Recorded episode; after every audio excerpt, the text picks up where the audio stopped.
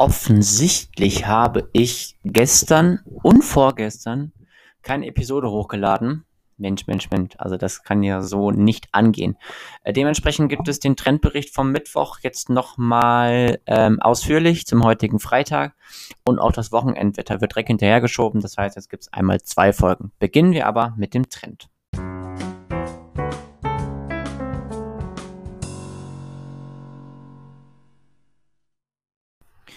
Und der Trend, den können wir uns jetzt einmal mit dem Stand von Mittwoch angucken. Daher, dass sich aber seitdem noch mal ein bisschen was getan hat, ist das relativ äh, ja, dämlich und macht nicht so wahnsinnig viel Sinn. Also gucken wir uns mal den aktuellen Trend von dem heutigen Ab, äh, 16. April an. Ähm, und wir sind zwar nach wie vor noch in einer relativ kühlen Luftmasse, aber die wird sich jetzt nach und nach erwärmen. Das liegt allen voran daran, weil sich die ähm, Luftmasse an sich von, sagen wir mal, polarem Ursprungs auf naja, so eher mediterran-kontinentalen Ursprungs äh, verändert. Heißt so viel wie die, der Wind dreht von Nord auf Nordost bzw. Ost.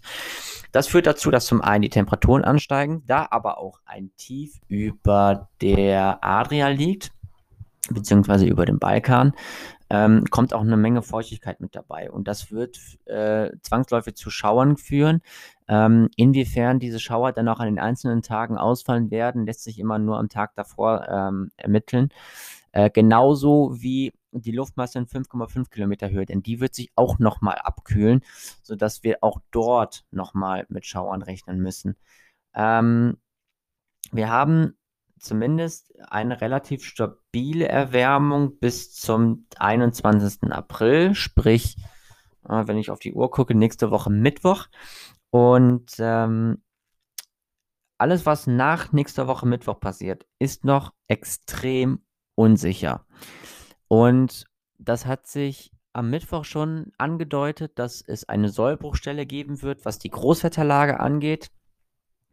Ähm, aber nicht nur das, auch zum heutigen Freitag sehen wir, zumindest wenn ich mir so das Diagramm der Ensembles für das, äh, vom amerikanischen Wettermodell anschaue, ähm, dass am 21. April eine Art Sollbruchstelle entsteht.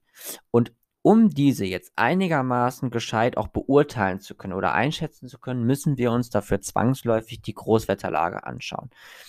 Und die rufe ich jetzt gerade mal auf, währenddessen ich hier ein bisschen zu euch weiterquatsche. Ähm, denn die Großwetterlage an sich ist eigentlich gar nicht so unterschiedlich zu denen, die wir die letzten Wochen über erlebt haben. Das heißt, wir haben ein Hoch über den britischen Inseln. Wir haben außerdem ein Tief über dem Kontinent und damit äh, entsteht erneut eine nördliche Luftströmung. Die könnte ähm, die Ursache dafür sein, dass wir abermals eine nördliche Luftströmung und somit kalte Luft bekommen. Auch das ist wieder polaren Ursprungs, noch polaren Ursprungs, denn ähm, noch ist der Polar- oder die Polarregion so kalt, dass es halt doch nochmal richtig, richtig kalt auch bei uns werden kann, mit gegebenenfalls Nachtfrost. Jetzt wird an den Wetterkarten aber nach wie vor noch ein bisschen gebastelt. Und deswegen springen wir mal weiter Richtung 3, 23. April.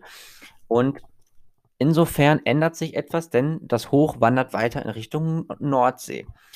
Das führt auch dazu, dass das Tief, welches dann über den Kontinent liegt, weiter nach Osten abgedrängt wird und sich allmählich abschwächt.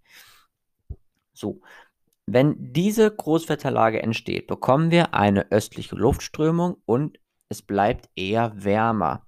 Bleibt das Hoch aber weiter draußen auf dem, äh, auf dem Atlantik bzw. bei den britischen Inseln liegen, dann bleibt es bei der nördlichen Luftströmung. Im Moment sieht, der Mehr, sieht die Mehrzahl der Modelle eher, dass wir diese mildere Variante bekommen.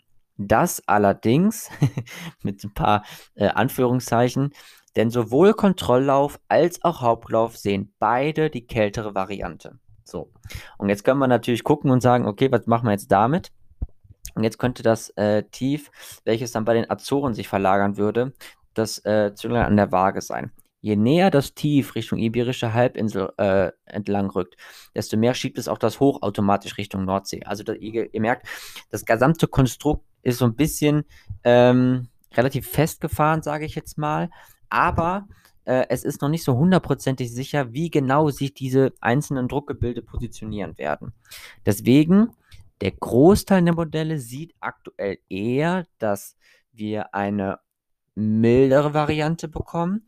Das würde auch automatisch bedeuten, dass wir, sagen wir mal so, Tageshöchstwerte von zwischen 15 und 20 Grad bekommen könnten. Ihr merkt, ich bin immer noch sehr im Konjunktiv. Äh, die Nachttemperaturen gehen dann so auf etwa 5 bis 7 Grad zurück. Bekommen wir aber allerdings die kältere Variante, dann sind die Tageshöchstwerte wieder so bei etwa 7 bis 12 Grad, so wie wir es ja auch aktuell haben. Die Nachtwerte gehen dann wieder in Richtung Gefrierpunkt. Das Ganze dann auch in Begleitung mit Niederschlag. Das heißt, ähm, entweder bekommen wir weiter oder bekommen wir wiederholt eine nasskalte Variante oder wir bekommen tatsächlich mal eine frühlingshafte Variante. Diese frühlingshafte Variante würde übrigens auch dafür sorgen, dass sich die Vegetation so richtig in Schuss legt. Also wir haben ja teilweise, zumindest hier in Ostwestfalen, wenn ich so jetzt mal nach draußen aus meinem Fenster schaue, ja, so die ersten Blätter kommen langsam bei den Bäumen raus und es ist Mitte April. Also ähm, normalerweise oder die Natur hängt mal so grob zwei, drei Wochen hinterher. Ähm, und sollte es jetzt tatsächlich so sein, dass äh, wir die wärmere Variante bekommen, dann wird die Natur, die Vegetation so richtig loslegen. Ähm, die Einschätzung von mir, welche Variante es denn jetzt endlich wird, ähm, liegt so etwa bei 60-40, würde ich mal schätzen, pro der wärmeren Variante. Es wird aber sicherlich noch mal einen kurzen äh, Abstoß der Temperaturen geben. Das heißt, noch mal so ein, zwei Tage könnte es durchaus noch mal so etwas kühler bzw. richtig kalt werden, somit eben diesen 7, 8 Grad. Aber der grobe Trend sieht im Moment doch eher ein äh, etwas milderes Wetter. Ähm, und das sage ich jetzt mal mit Einschränkung, denn das äh, langjährige Mittel, also das, lang, Quatsch, das langjährige Mittel, also auch, aber ähm, die, das Mittel aller Modellberechnungen, gemessen an dem langjährigen Mittel, ist über den gesamten April nach wie vor noch zu kühl.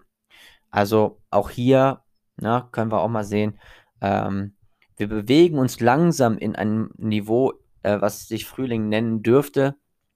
Aber so richtig Frühlingswetter ist im Moment noch nicht in Sicht und das wird wohl wahrscheinlich auch erstmal so bleiben. In diesem Sinne, wir hören uns dann gleich zum Wochenendwetter wieder.